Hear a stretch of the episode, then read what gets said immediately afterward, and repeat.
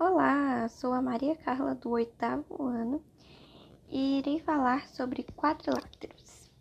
Quadriláteros po podem ter duas classificações: paralelograma e trapézio. Vou falar primeiro sobre os paralelo paralelogramas. Paralelograma é um quadrilátero que possui dois lados opostos paralelos. Paralelograma tem propriedades primeira propriedade é que dois lados opostos, quaisquer de um paralelograma, são congruentes. A segunda propriedade é que dois ângulos opostos, quaisquer de um paralelograma, são congruentes. E a terceira propriedade são que as diagonais de um paralelograma se cruzam em seus respectivos pontos médios. Paralelograma tem classificações e algumas dessas classificações são retângulo, losango e quadrado. Vou falar aqui primeiro sobre o, o retângulo. O retângulo é um paralelograma que possui os quatro ângulos internos retos. Em um retângulo, as diagonais são congruentes. O losango é um paralelograma que tem quatro lados iguais. No losango, as diagonais são perpendiculares. São perpendiculares entre si e correspondem às bissetrizes dos ângulos internos.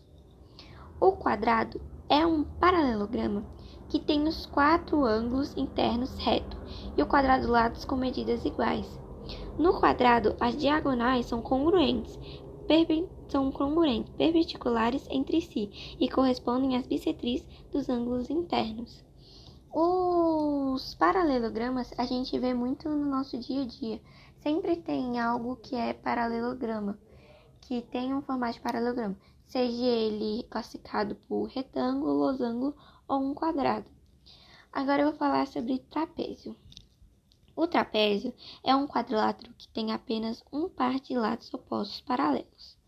O, trape o trapézio é classificado por retângulo, por trapézio retângulo, trapézio escaleno e o trapézio isósceles. O trapézio retângulo é o que tem dois lados, dois ângulos, desculpa, internos retos. O trapézio escaleno é o que tem os lados não paralelos diferentes. E o trapézio isósceles é o que tem o, o que tem os lados não paralelos com medidas iguais, entenderam? Entendeu? E em um trapézio, em um trapézio isósceles, as diagonais são congruentes entre si e os ângulos internos de cada base são congruentes. Já o trapézio a gente não vê muito no nosso dia a dia, né? E os paralelo, paralelo, paralelogramos, sim, que são o retângulo, o losango e o quadrado. E foi isso, explicar um pouco sobre quadrilátero. Espero que tenha gostado.